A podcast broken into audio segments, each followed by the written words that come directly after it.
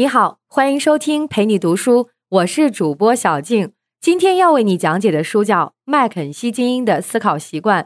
这本书书名听起来好像是教人讲思考分析方法的，比如像《麦肯锡方法金字塔原理》这样的书。实际上不是，这本书它讲的是我们在高强度的压力下怎么样处理我们的情绪。而关于处理情绪这个问题，精英和普通人的思考习惯是不一样的。这本书的作者是日本人高山上校，他在美国宾夕法尼亚的沃顿商学院修完 MBA，先后在麦肯锡、美孚石油、G.P. 摩根大通等这样的世界一流企业担任咨询顾问，后来又任董事，负责人力资源开发这方面的工作。现在他成立了以自己名字命名的事务所——高山上校事务所。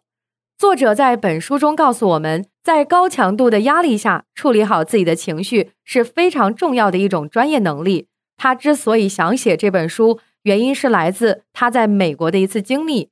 他曾经在美国的麦肯锡工作，参与了一个项目，是为一家美国的商业银行进行公司的改组方案策划。在这个方案当中，就有一个裁员计划，很多员工因此失业。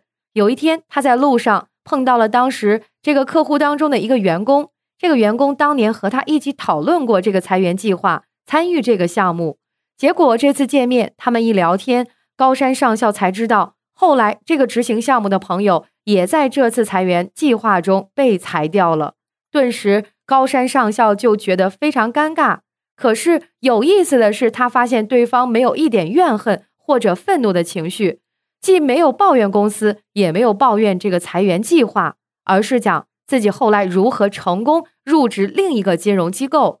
对方的这个反应给了高山上校很强的触动。他想，如果换成是一个一般的日本职员，遇到这种情况，他会是这样的反应吗？我们知道，日本是全球自杀率最高的国家，而原因之一就是因为普通人的工作压力实在是太大，而待遇却没有相应的提高。因此，大家就越来越有压力，逐渐演化成了抑郁。类似的情况，在中国的职场中，这些年也逐渐的增加。要在激烈的职场竞争中崭露头角，很多人觉得是要训练高超的工作技能、清晰的逻辑思考能力，但是却很少有人注意到，其实，在这种高压力的环境下，怎么样有效的管理自己的思维和情绪，也是特别重要的一种能力。正如作者前面遇到的那位美国朋友，他能够在高压下仍然冷静地处理客观的思考，才能很快在另一所金融机构找到新工作。如果我们没有这种对抗压力的情绪处理能力，可能自己就算是有实力，也发挥不出来。而现在市面上又很少有书在讲这方面的能力，所以高山上校就认为自己有必要写一本书来分享他的经验。这就是我们这本书的起源。关于这本书，我们要聊的可能是三个话题：第一，作者在这本书中提出了一个关键词，叫心理韧性。什么是心理韧性？第二，为什么在高压力下我们容易产生负面情绪？第三，我们怎么样能够增强自己的心理韧性？让我们一一来看。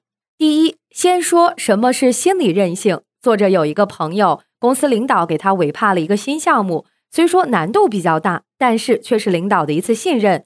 对自己而言，如果表现好了，就是一次很好的晋升机会。所以他满口答应，全力以赴要把这个项目做好。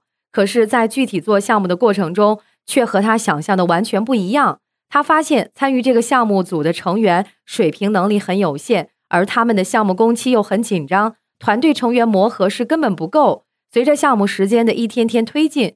而工程进度却始终进展缓慢。这个时候，作者的朋友就开始担心和害怕：这个项目能按期完成吗？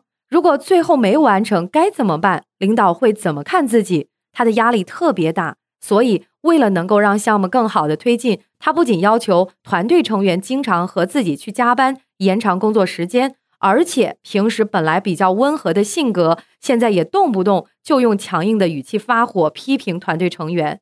督促他们加快行动，这样日子一天一天过去了。这位朋友开始觉得身体很不舒服，头晕、乏力、头痛，慢慢的晚上开始失眠，睡不着觉。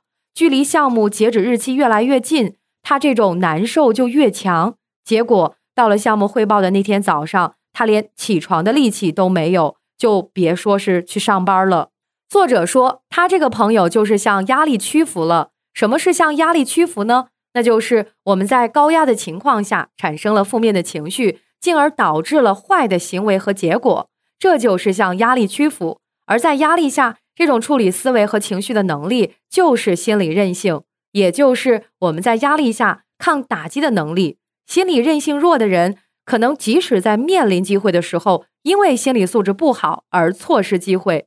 作者这个朋友就可能是因为心理韧性弱，在高压下没有处理好情绪，而心理韧性强的那些精英，他们在高压下仍能够体现更专业的处理情绪的能力。从而更好的抓住机会，脱颖而出。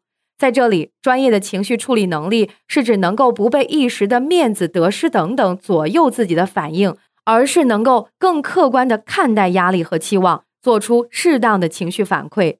所以，如果我们能够让自己的情绪管理能力更专业，心理韧性更强，那么我们在职场中的竞争力就会更大。如何让自己的心理韧性变强呢？要明白这个问题，首先得要弄明白我们为什么在压力下面会产生负面的情绪，进而导致坏的结果。这就是我们要讨论的第二个话题。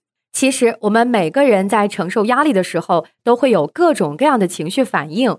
压力大的时候，有负面的情绪也很正常。大家一般认为，人和人有性格的天生不同，有的人天生就比较温和，不容易发火，看什么事情呢，相对比较看得开。而有些人可能性子就比较急，容易暴躁发怒；还有些人就比较容易消极悲观，遇到事情可能总是往不好的方向去想。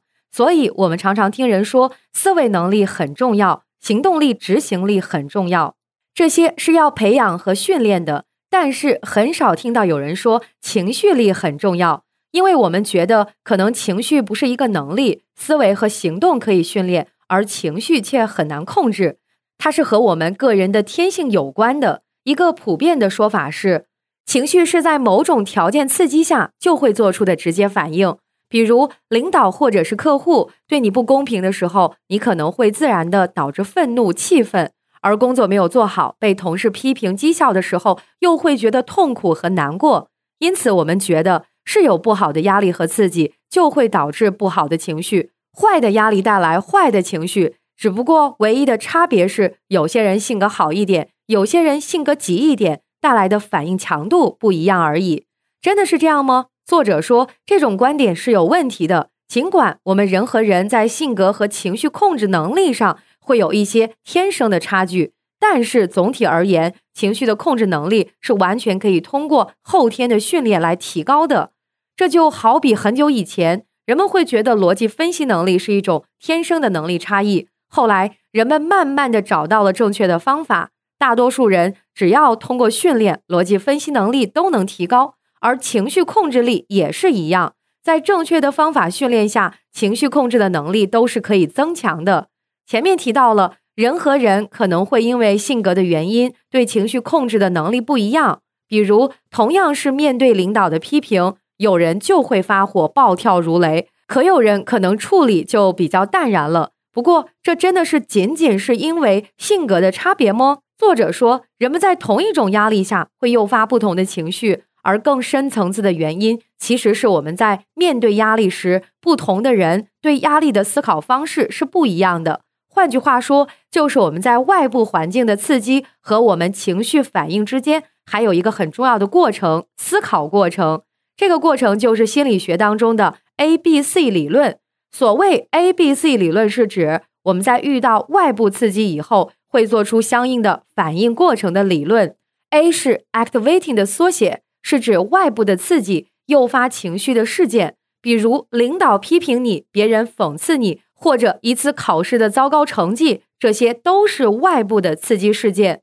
B 是 belief 的缩写，我们的思维方式，也就是说你怎么解读领导的批评和外部这些有压力的事情。C 是 consequence 的缩写，也就是说，事情的结果最终产生的行为和情绪是怎么样的？A B C 理论认为，我们的情绪行为 C 并不是由外部的刺激 A 直接确定的，而是由我们的 B，也就是思维方式所引发的。举个例子，你在路上走得好好的，突然来了一个彪形大汉，给你一巴掌，这时候你特别气愤，一巴掌又打了回去。让我们来复盘一下这个过程。通常而言，如果有人突然给你打一耳光，你肯定是非常气愤和愤怒，直接打回去，听起来也很正常。所以，我们认为外部扇你耳光这个行为直接诱发了你的愤怒和反击。但是，A、B、C 理论解释就不是这样的。A、B、C 理论认为，别人打你耳光的这个行为是外部的刺激 A，但这个 A 真正引发的是你接下来的思维方式 B。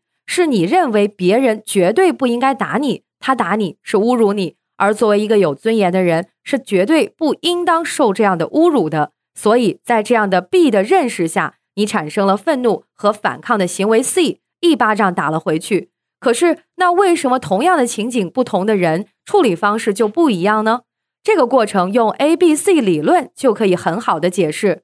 比如，同样拿打耳光这个事情来说。可能换了一个人挨了一耳光，他的 A B C 过程是这样的：A 外部的刺激打了一个耳光，他做出的反应思维方式 B 是他在想，陌生人打自己一个耳光可能是有原因的，如果直接回击回去，有可能把问题搞得更复杂。我要做的是先去了解发生了什么事儿，或者评估一下这种情况打回去是否合适，选择一个最恰当的行为。最后产生的情绪和行为 C 可能是困惑，可能是需要判断，或者可能是认为还有更重要的事儿，置之不理，回头再处理，而未必就是立刻咆哮、愤怒打回去。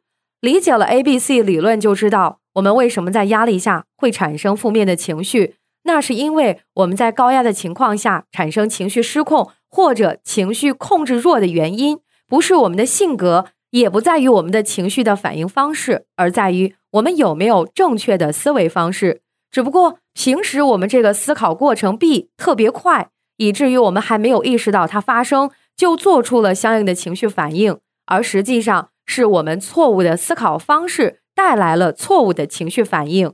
在这本书中，作者发现了一个非常重要的规律，那就是几乎所有的坏的负面情绪背后。都有一个共同的、统一的错误的思维方式。这个错误的思维方式叫做必须型思维方式。所谓必须型思维方式，是一种绝对化的思维方式，那就是认为事情只能这么做，没有其他选择，必须做到。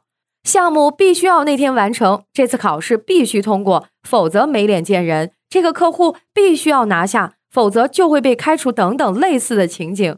我们认为，面对压力时，没有其他选择，不得不完成的任务，这种方法就是必须型思维方式。必须型思维方式在我们生活中非常普遍，几乎是所有的负面情绪的基础。比如，你的老板可能脾气很不好，你给他的文件中有个错别字，他就当着大家的面大发雷霆，把你骂一通；又或者你安排车辆的时候晚了五分钟，领导又暴跳如雷，发脾气骂了你一顿。老板的这种愤怒的负面情绪，表面上看是他的性格脾气不好，其实那是因为他是在用必须型思考的模式在思考问题。为什么这么说呢？因为老板之所以愤怒，是因为他认为员工和下属必须要做到专业，必须提前替自己考虑好细节，必须把细琐的事情安排好。一旦发生了他认为必须要做到而没有做到的事情，他就会愤怒，情绪失控。因为对他而言，必须做的事情没有做到是不能接受的，所以在必须型思维模式下，我们很容易产生坏的消极情绪。说到这儿，你有没有留心发现，作者提到的是坏的负面情绪？难道还有好的负面情绪吗？确实这样。作者认为，负面情绪也有好坏之分。所谓好的负面情绪，就是那些能够让我们产生紧张感，但是也能激发我们行动力。让我们想把事情做得更好的情绪，比如我们的担心、悲伤、自责等等这样的情绪。这些情绪虽然是负面的，但是总能激发我们要把事情做得更好，弥补结果。但坏的负面情绪就不一样了，它可能让我们放弃甚至沉沦，比如愤怒、情绪低落、罪恶感等等。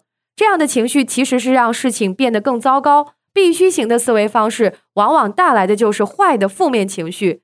因为这是绝对化的思维模式，如果一个绝对化的思维要求没有得到实现，那么结果往往就是极端的不满，无法接受这样的结局。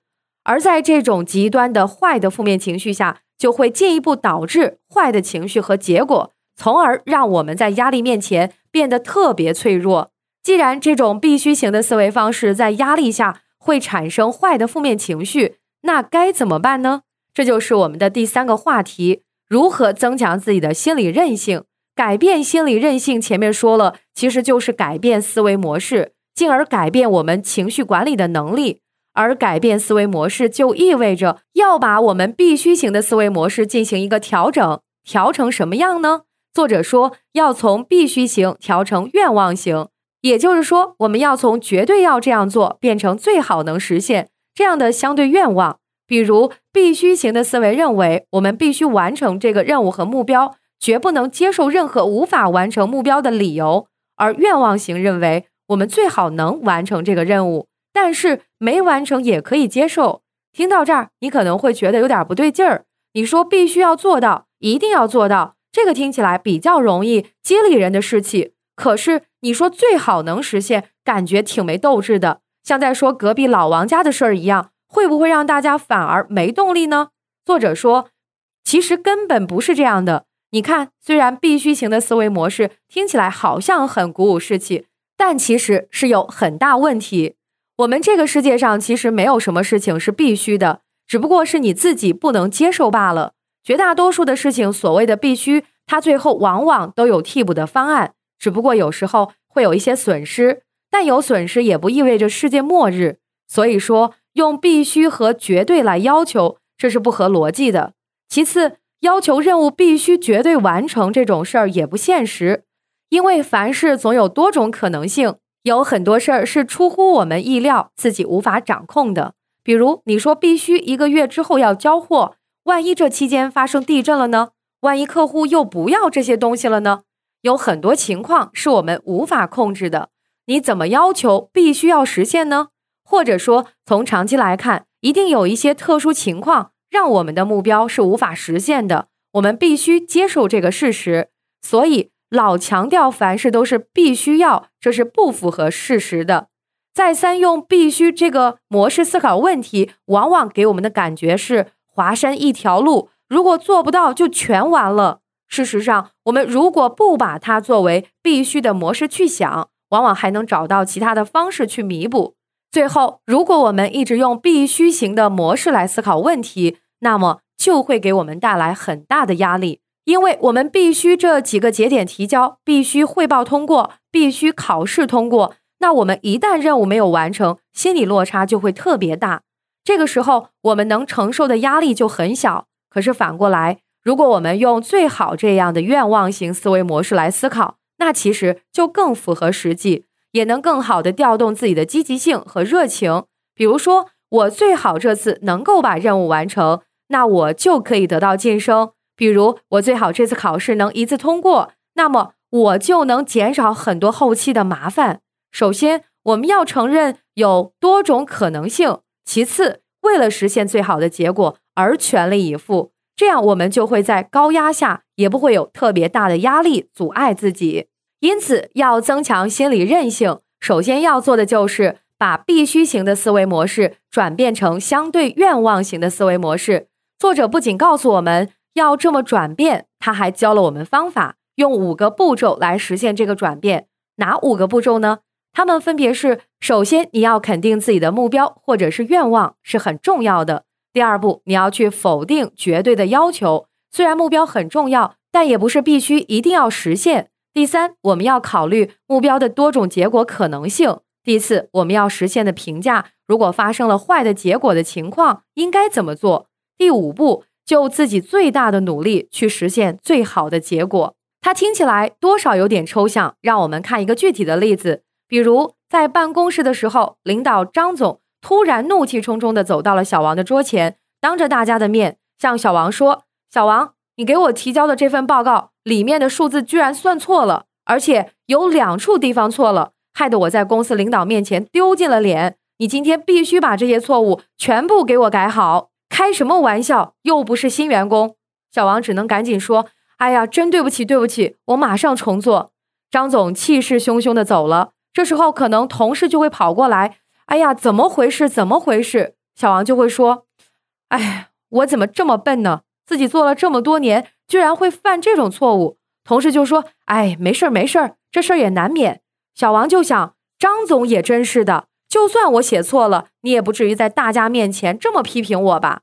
你这个领导做的也太不合格了嘛！在小王和张总的这段对话当中，可能很多人都有类似的经历。在这个案例当中，出现了几处坏的负面情绪，比如张总的愤怒，比如小王对自己犯错的罪恶感，以及小王对张总的愤怒。这些坏的负面情绪的起源，都是必须型思维方式导致的。你看，张总之所以会有坏的负面情绪，是因为他认为，对于一名老员工而言。绝对不应该在重要的场合犯这种低级错误，所以他觉得无法接受。小王对自己的罪恶感也是来自于认为自己作为一个专业人士，绝不应该犯这么低级的错误。他也觉得无法接受，会有罪恶感。而最后，小王对张总的愤怒，又是因为他认为张总作为领导，绝不应该在公众面前批评自己的下属，所以。这三个负面情绪都是认为别人必须或者自己必须要做某些事，而一旦发生了不可接受的结果，那就会出现极端的情绪。面对这种情况，怎么样才能转变成愿望型的思考方式呢？我们还是按刚才的步骤来拆解一下。以小王为例，面对张总提出一个专业的老员工不应当出现基础低级错误的时候，小王的思考过程应该是这样：首先。肯定张总的这个要求是很重要的，也就是说，小王应当承认专业人员确实不应当犯这样的错误。其次是否定绝对的要求，也就是说，尽管专业人员把所有的细节都做对很重要，但是也不是绝对的，因为我们没有办法在所有的情况下都永远保证这个要求是可以实现的。第三，我们一定要认识到发生坏结果的可能性。比如，因为睡眠不足或者其他同事给的数据是错误的时候，也会导致错误。第四，我们要客观现实的评价发生了坏结果的情况，也就是说，即使有一次犯了这个简单的低级错误，也不意味着是世界末日。尽管可能给领导造成了不好的影响，给公司造成了损失，但是自己仍然可以想办法来弥补。退一万步讲。如果损失无法弥补，那么就自己承担自己相应的责任，天不会塌下来。有了这样的想法之后，我们就能想各种办法，把自己带来的损失尽可能最小化，同时采取措施，让以后减少甚至避免类似的错误再犯。如果有了这样的认识，可能张总和小王的对话也会发生变化。新的情况可能会是这样的：张总怒气冲冲地走到办公室，跟小王说：“小王。”你怎么能犯这么低级的错误，害得我在领导面前丢尽了脸？你知道吗？开什么玩笑！又不是新员工。小王说：“真对不起，抱歉，我马上做。”等张总怒气冲冲离开办公室以后，同事凑过来说：“哎呀，怎么回事？”小王就会说：“哎，我自己居然犯了这么大的错误，难怪张总会发火。何况我还让张总在公司领导面前丢了人，我得认真反省一下。”同时，小王心里也会想。虽然这次错误犯的很不应该、很糟糕，但是这件事情也在所难免。我下次一定要注意，不犯这样的错误。可能这次是因为昨天晚上熬夜熬得太晚了，导致精力分散，没能集中注意力。